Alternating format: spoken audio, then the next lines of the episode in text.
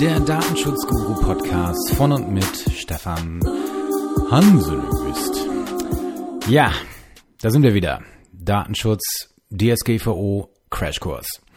In der dritten Folge. Erste Folge war personenbezogene Daten, zweite Folge Übersicht der Datenverarbeitungstatbestände und wir hatten herauskristallisiert und herausgearbeitet, dass es drei gibt, die ihr euch merken müsst wenn ihr nicht gerade öffentliche Stelle seid. Dann noch ein vierter, aber für alle, sagen wir mal, das Gros der Zuhörer dürfte sich wohl eher im, unternehmerisch, im unternehmerischen Bereich abspielen. Für die gilt drei Möglichkeiten. Erstens Einwilligung, zweitens zur Erfüllung von vertraglichen Leistungen und drittens auf Basis einer Interessenabwägung. Und in dieser Podcast-Episode wollen wir uns mit dem wichtigsten dieser Alternativen mit der wichtigsten dieser Alternativen beschäftigen. Und das ist Artikel 6 Absatz 1 Buchstabe B. B wie Bertha der Datenschutzgrundverordnung. Und da geht es um die Datenverarbeitung für die Erfüllung von Verträgen. So einfach kann man das, glaube ich, sagen. Was steht genau drin im Gesetz? Die Verarbeitung ist nur rechtmäßig, wenn mindestens eine der nachstehenden Bedingungen erfüllt ist, so Artikel 6 Absatz 1, und dann kommt der Buchstabe B. Die Verarbeitung ist für die Erfüllung eines Vertrags, dessen Vertragspartei die betroffene Person ist, oder zur Durchführung vorvertraglicher Maßnahmen erforderlich, die auf Anfrage der betroffenen Person erfolgen. Es gibt also zwei Dimensionen zwei Aspekte dieser Datenverarbeitung zur Erfüllung eines Vertrages. Und wenn wir uns einen Vertrag mal angucken, wie läuft denn das eigentlich ab? Muss man einen Vertrag immer schriftlich machen? Oh, muss ich da zum Notar? Brauche ich irgendwie eine Unterschrift? Sind das AGB? Das sind also die Fragen, die man draußen in der Rechtspraxis immer hat. Und Verträge sind einfach, ja, Schuldverhältnisse kann man sagen. Und stell euch mal vorstellt, solltet ihr noch zu den Brötchenessern gehören, also die nicht Low Carber da draußen, dann geht ihr morgens zum Bäcker und kauft ein Brötchen. So, und dann schließt ihr natürlich einen Kaufvertrag. Ihr geht zum Bäcker rein und sagt, ich möchte ein Meerkornbrötchen. Damit gebt ihr das Angebot zum Abschluss eines Kaufvertrages ab. Dann sagt der Bäckerei Fachangestellte, heißt das so? Ich glaube ja zu euch, ja, das habe ich hier, packt das Brötchen in die Tüte und reicht es rüber zu euch und sagt, das sind dann 65 Cent. So, damit ist schon das Angebot, das ihr zum Vertragsschluss abgegeben hat, vom Verkäufer, also stellvertretend durch seinen Angestellten, angenommen worden. Und zwar durch schlüssiges Verhalten. Da wird Gott sei Dank keine Unterschrift beim Bäcker verlangt, sonst wären die Schlangen möglicherweise samstags, sonntags, morgens noch länger. Sondern das macht man natürlich einfach so. Man kann natürlich auch mündlich Verträge schließen. So, und wenn er das übrigens das Brötchen euch rüberreicht über die Ladentheke und ihr den Kaufpreis dann, also die, die, den Brötchenpreis ihm in die Hand legt und er das Geld in die Kasse legt, dann dann ist der Kaufvertrag erfüllt. Ja, ihr habt den Kaufpreis dann übergeben, habt damit eure Pflicht zur Leistung ähm, zur Zahlung des Kaufpreises äh, erledigt, äh, erfüllt besser gesagt, und dann übereignet die Bäckerei euch das Eigentum an dem Brötchen. So, das ist aber dann das äh, dem dem Verpflichtungsgeschäft Kaufvertrag dann folgende Verfügungsgeschäft, nämlich die Eigentumsübereignung. Das würde jetzt aber zu weit führen. Vergesst das einfach. Was ich damit sagen wollte ist, Verträge werden immer geschlossen. Und zwar nicht nur schriftlich, nicht nur durch irgendwelche AGB und Klicke die Klickkästchens, sondern jederzeit. Einfach so, mündlich. Oder einfach nur durch schlüssiges Verhalten. Konkludent sagen wir Juristen dazu. Konkludentes, schlüssiges Verhalten. Und unser ganzes Leben besteht aus Verträgen. Und wir beschäftigen uns in diesem DSGVO Crashkurs aus guten Gründen bei diesen drei Verarbeitungsalternativen, die wichtig sind. Zuerst mit der aller, aller, aller wichtigsten, nämlich der Erfüllung sorry, der Datenverarbeitung zur Erfüllung von Verträgen. So, jetzt aber in medias res und zwar kurz und knackig. So, das Ganze hat zwei Aspekte, sage ich. Nämlich, es geht einmal hier um die Durchführung vorvertraglicher Maßnahmen. stellt euch mal vor, zum Beispiel, ähm, ihr wollt eine, nee, stellt euch mal vor, ihr seid eine Wohnungsbaugesellschaft und ihr vermietet Wohnungen. Und dann kommt ein Mieter und möchte eine Wohnung mieten. Was möchte der also für einen Vertrag? Der möchte einen Mietvertrag abschließen. So, ist das jetzt so, dass ich vielleicht im Vorwege vielleicht erstmal überlege, dass ich bestimmte Daten von dem Mieter haben möchte, um jetzt äh, erstmal zu sehen, dass ich einen Vertrag vielleicht vorbereiten kann. Vielleicht will ich auch vorher äh, irgendwelche Prüfungen noch machen. Habe ich den schon als Mieter? Will ich den als Mieter? Ne? Vertragsfreiheit. Und dann habe ich, hab ich also noch keinen Vertrag, sondern ich bin so in so einem Vertragsanbahnungsverhältnis. Und das sind so die klassischen vorvertraglichen Maßnahmen. Und jetzt zum Beispiel die Wohnungsbaugesellschaft, wo ein Mietvertrag noch gar nicht abgeschlossen ist, jetzt schon Daten des Mieters verarbeiten? Ja, das darf er und zwar auch künftig auf dieser Basis, nämlich zur Erfüllung eines Vertrages und zwar hier im Rahmen der Durchführung vorvertraglicher Maßnahmen. Voraussetzung nach der Datenschutzgrundverordnung ist aber nur, dass diese vorvertraglichen Maßnahmen auch von den Betroffenen initiiert wurden. Ja, also so kann man darüber streiten, ob es jetzt von ihm direkt initiiert werden worden ist äh, oder ob ihm dieses Verhalten vielleicht zuzurechnen ist, weil vielleicht jetzt, wenn wir bei den Mietern bleiben, vielleicht äh, nur der Mann kommt oder nur die Frau und wir ein Ehepaar haben und dann zugleich aber auch die Daten von Ehegatten angegeben werden und dürfen die dann auch mitverarbeitet werden. Da wird man wohl sagen müssen, dass auch das auf Anfrage der betroffenen Personen erfolgt. Aber vielleicht kann man auch trefflich drüber streiten. So, aber das ist die erste Dimension zur Durchführung vorvertraglicher Maßnahmen ist die Datenverarbeitung zulässig, wenn dies erforderlich ist. Also auch hier im Rahmen der Erforderlichkeit. Die Erforderlichkeit, dazu kommen wir gleich nochmal was das bedeutet und wie das abzugrenzen ist. So, also, vorvertragliche Maßnahmen ist, glaube ich, soweit klar. Und dann ist ansonsten, ähm, darf ich dann, wenn ich einen Vertrag habe, alle personenbezogenen Daten verarbeiten, die erforderlich sind, um diesen Vertrag zu erfüllen. So, und wenn wir über einen Vertrag sprechen, sprechen wir immer über Rechte und auch Pflichten, die jede Vertragspartei hat. Ja, manchmal hat auch ein Vertrag nur Pflichten für eine Seite und nur Rechte für die andere. Aber meistens gibt, gibt es hier doch durchaus so ein Austauschverhältnis. Ja, also der eine hat ein Recht, der andere hat ein Recht, der eine hat eine Pflicht, der andere hat auch eine Pflicht. Und all das hat natürlich manchmal und sehr, ja, sehr häufig sogar auch mit der Datenverarbeitung zu tun, dass ich eben auch in dem Zusammenhang personenbezogene Daten verarbeite. So, wenn ich jetzt zum Beispiel bei dem, bei der Wohnung bleibe, dann habe ich natürlich als Wohnungsbaugesellschaft eine entsprechende äh, Software, mit der ich meine Mietobjekte verwalte und wo auch drin steht, in welchem, ähm, in welche Personen in welchem Mietobjekt wohnen. Da sind die Verträge hinterlegt, da sind vielleicht die Kontoverbindungen, äh, die Bankverbindungen hinterlegt und sonstige Daten, die ich noch brauche, ja, zum Beispiel Beschwerden, Reklamation, Mängelanzeigen, ja, mein Wasserhahn tropft oder ähnliches, ja. Und all das ist natürlich auch im Rahmen der Erfüllung dieser Miet Vertragspflichten des Vermieters zum Beispiel sind die zulässig. Ne? Und dann ist natürlich auch die nächste Frage, ähm, die damit reinspielt. Wenn ich jetzt zum Beispiel den Wasserhahn repariert habe als Vermieter, ähm, dann muss ich das natürlich auch im Nachhinein nachweisen können. Wäre ja blöd, wenn der Mieter irgendwann sagt, so ich minder jetzt die Miete, äh, so sechs Monate später, obwohl ich zum, schon, schon zum Wasserhahn da war und ihn repariert habe, und der sagt, ich habe das hier, ich habe den Mangel schon vor sechs Monaten angezeigt, da ist nie jemand gekommen. Natürlich habe ich als Vermieter dann das Recht, diese Daten über die Reparatur, das dass jemand vor Ort war, dass jemand mit dem Mieter gesprochen hat und wenn ja, mit wem und gegebenenfalls auch was. Die Daten darf ich natürlich weiter vorhalten. Und zwar zumindest so lange, bis etwaige Ansprüche des Mieters verjährt sind. So, jetzt kann man darüber streiten, ist das so zulässig oder nicht. Und viele sagen, ja, das ist ja gar nicht zwingend erforderlich und so weiter. Als Anwalt sage ich doch. Denn wir sehen das immer wieder vor Gericht, dass Ansprüche nicht durchgehen oder man sich nicht gegen Ansprüche, die Geltendmachung von Ansprüchen richtig wehren kann, weil man keine Unterlagen mehr hat.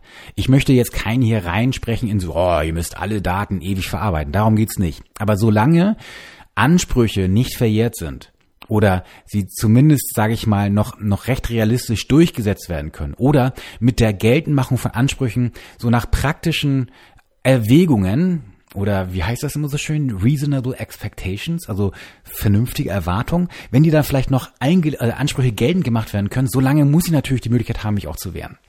So, wenn wir jetzt zum Beispiel, oder äh, Nebenkosten etc. Das hat jetzt nicht zwingend nur was mit personenbezogenen Daten zu tun. Auch da gibt es natürlich entsprechende Fristen, in denen ein Mieter noch Ansprüche geltend machen kann. Und nach zwölf Monaten ist da in der Regel dann wahrscheinlich, ich bin jetzt kein Mietrechtler, aber ist das Thema wahrscheinlich durch. Und dann muss ich mir schon überlegen, muss ich die Daten vielleicht doch löschen? So ist also insgesamt eine sehr schwierige Frage. Aber was entscheidend ist, dass alles, was ich für die Vertragserfüllung brauche, also alles, was ich brauche, um meine Leistung zu erfüllen und alles, was ich auch brauche, sozusagen, um meine Rechte durchzusetzen, das darf ich an personenbezogenen Daten verarbeiten auf Basis dieses Artikels 6 Absatz 1 Buchstabe B Datenschutzgrundverordnung, wenn, und jetzt kommt das ganz große Wenn, wenn die Datenverarbeitung erforderlich ist, um diesen Vertrag zu erfüllen. So, und da fängt dann der große Spaß an. Ich sagte ja, dass das die allerwichtigste Norm ever ist, wenn wir mit Datenverarbeitung zu tun haben. Denn als Praktiker, und ich bin, glaube ich, Datenschutzpraktiker, kann man das wohl sagen, ist das meine Standardnorm. Ja, Das ist meine Brot- und Butternorm, Butternorm oder für die Low-Carber, das ist mein äh, Gemüse mit Eiweißanteil. Also, ganz klar. Und die, die Musik spielt in der Erforderlichkeit. Und das ist tatsächlich die große, große, große Krux, die halt immer auch ein bisschen unsicher ist. So. Denn, was heißt erforderlich? Heißt erforderlich unerlässlich? Oder ähm, hm, heißt das irgendwie sinnvollerweise geboten? So, und das ist also tatsächlich eine schwierige Kiste, weil man das irgendwie abgrenzen muss. Was ist denn jetzt erforderlich? Und was ist, hm, also, und es kristallisiert sich halt heraus, wenn man sich näher damit beschäftigt, dass man hier tatsächlich so eine äh, ja, man muss eine Auslegung machen und man muss eine, eine, die, die, man muss die jeweiligen Sachverhalte tatsächlich beurteilen, tatsächlich und natürlich auch rechtlich. So. Und daraus ergibt sich Folgendes. Im Prinzip muss man immer eine, einen Spagat machen zwischen unverzichtbar und zweckdienlich. So. Wenn etwas unverzichtbar ist, um meine vertraglichen Leistungen zu erfüllen, dann kann ich wenn diese vertragliche Leistung erstmal legitim ist, also wenn sie, äh, sage ich mal jetzt nicht gesetzeswidrig ist, dann kann ich mich immer darauf berufen, dass ich diese Datenverarbeitung durchführen darf, weil sie für den Vertrag oder für die Vertragsdurchführung erforderlich ist. Wenn es unverzichtbar ist, ist das vollkommen klar. Die andere Seite der Medaille, hätte ich beinahe gesagt, sondern die andere Skala, die andere Grenze der Skala, auf der wir uns da bewegen, ist die reine Zweckdienlichkeit. Ja, wenn ich jetzt zum Beispiel Daten habe und ähm, mal, wenn wir beim Mieterbeispiel bleiben, da, welche Daten brauche ich denn jetzt, um so ein Mietvertragsverhältnis durchführen zu können? Was ist unverzichtbar? Ich brauche einen Namen, ich brauche eine Anschrift, ich brauche eine Kontoverbindung, kann man schon drüber streiten, wenn Barzahlung gewünscht ist. Aber natürlich sehen die Mietverträge vor, dass entsprechend hier durch äh, Überweisung oder Lastschrift zu zahlen ist. Wenn Lastschrift, dann ist natürlich das Konto auch erforderlich. Wenn keine Lastschrift, dann braucht man auch nicht zwingend eine Kontonummer. Ja, es sei denn, man braucht das vielleicht irgendwie für die Durchführung einer Bonitätsprüfung. Da kann man schon wieder drüber streiten, geht das jetzt auf Basis einer Interessenabwägung? Brauche ich dafür eine Einwilligung? Aber das ist nicht unser Thema heute.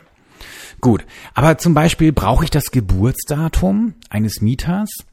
Könnte man sagen, ja, das brauche ich, sonst muss ja mindestens 18 sein, sonst kann er keinen Vertrag schließen. Ähm, es gibt ansonsten auch Gründe dafür, schon äh, manchmal auch im Bereich der Zwangsvollstreckung, um zum Beispiel nachher die Recht, die Forderung wirksam durchsetzen zu können. Das, und da kann man schon drüber streiten, ist das jetzt nur zweckdienlich oder so unverzichtbar ist das nicht, aber ist das nur zweckdienlich? Das ist wahrscheinlich schon ein bisschen mehr. Aber zum Beispiel, äh, zweckdienlich könnte sein, oh, wer ist denn die Mutter von dem Mieter? Oder wer ist denn der Vater von dem Mieter? Weil, wenn ich den kenne, dann weiß ich, oh, den kann ich vielleicht vertrauen. So.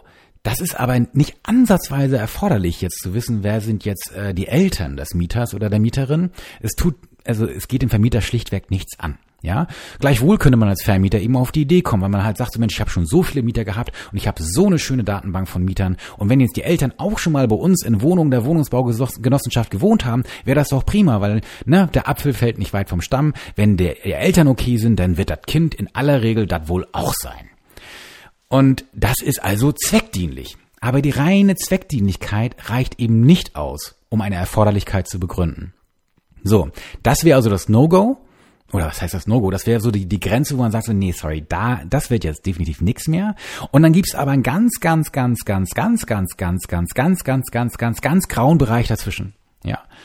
Also zwischen der Unverzichtbarkeit und der Zweckdienlichkeit gibt's dann einen grauen Bereich. Und je mehr das aber in Richtung unverzichtbar geht, umso mehr habe ich die Sicherheit, mich vielleicht auf Artikel 6 Absatz 1 Buchstabe B der Datenschutzgrundverordnung zu verlassen.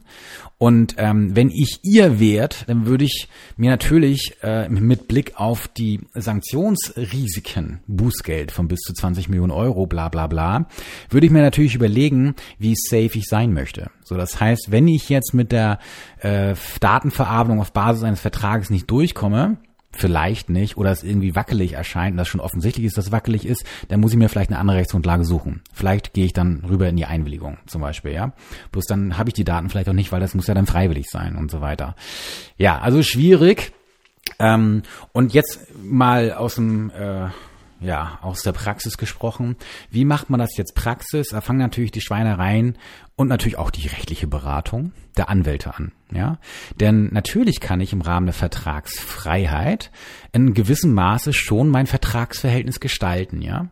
So, das heißt, ich kann also durch einen Vertrag, ne, wenn ich meinen Mietvertrag zum Beispiel spezifisch gestalte oder wenn ich meine AGB spezifisch gestalte, kann ich natürlich bestimmte Leistungen von mir dort deklarieren und sie beschreiben. Und wenn ich meine Leistung halt vielleicht in einem bestimmten Bereich sehr umfangreich habe, dann kann es eben sein, dass dadurch auch eher personenbezogene Datenverarbeitung, die damit einhergeht, unverzichtbar ist, weil es ist ja meine Leistung. Der Vertragspartner hat einen Anspruch darauf. Natürlich muss ich dann diese Daten haben, um diesen Anspruch tatsächlich durchführen zu können. Und wenn ihr jetzt mal so ein bisschen darauf achtet, was in der Praxis passiert, werdet ihr merken, dass es irgendwann in die Richtung gehen wird, dass zum Beispiel in AGB Werbung, gerade individuelle Werbung, vielleicht als Leistung deklariert wird, ja? Weil das ist nicht eine Werbung jetzt als Selbstzweck, sondern die Werbung machen wir für dich, lieber Kunde. Du sollst nicht gelangweilt werden durch irgendeine 0815 Werbung, sondern wir wollen Werbung, die genau für dich passt. Ist das nicht schön? So, das wären also die Ideen, mit denen man da arbeitet. Natürlich gibt's aber auch ein Kontrollinstrument, das jetzt, äh, sage ich mal, mm, so die größten Schweinereien hier rauslässt und das ist das in Deutschland halt die AGB-Kontrolle. So, wenn ich AGB ändere oder wenn ich zum Beispiel einen Mietvertrag habe und den ich individuell mit dem Mieter aushandle, sondern den mehrfach verwende, weil ich einen Standardvertrag habe oder ähnliches und den Standard hat man sehr schnell, dazu brauche ich jetzt äh, nicht eine gewisse Anzahl von Mietern, die ich da durchjage, dann sind das in rechtlicher Hinsicht allgemeine Geschäftsbedingungen. So, und die unterliegen eben der sogenannten AGB-Kontrolle. Und hier gibt es eben zwei ähm, sage ich mal, Hauptanwendungsfälle, wo mir sowas dann als Verwender von AGB um die Ohren fliegen kann. Das erste, ich verwende eine überraschende Klausel. Ja, wir wissen alle, AGB liest kein Mensch außer uns Juristen und Mitarbeiter von Aufsichtsbehörden etc. und Aluhüten, wie das Neudeutsch immer so gerne heißt. Ähm, und ich bin großer Fan davon, wenn ihr AGB lest. Also versteht das bitte nicht falsch. Ihr seid kein Aluhut, sondern lest den Kram, ja. Und äh, stellt Fragen. Das ist tatsächlich, ich freue mich immer, wenn Mandanten solche Fragen kriegen, ähm, weil man tatsächlich merkt, ey, cool, dann kriegt man auch zumindest mal ein Feedback, was verständlich ist und was nicht verständlich ist. So, aber selbst wenn ihr die nicht lest, wenn da jetzt eine überraschende Klausel drin ist, also mit dem der, der klassische äh, Verbraucher sozusagen, äh, also der Vertragspartner, wenn der davon ausgehen kann, dass das jetzt irgendwie normalerweise in so einem Vertrag nicht zu erwarten ist, dann ist diese Klausel dann gegebenenfalls unwirksam, ja.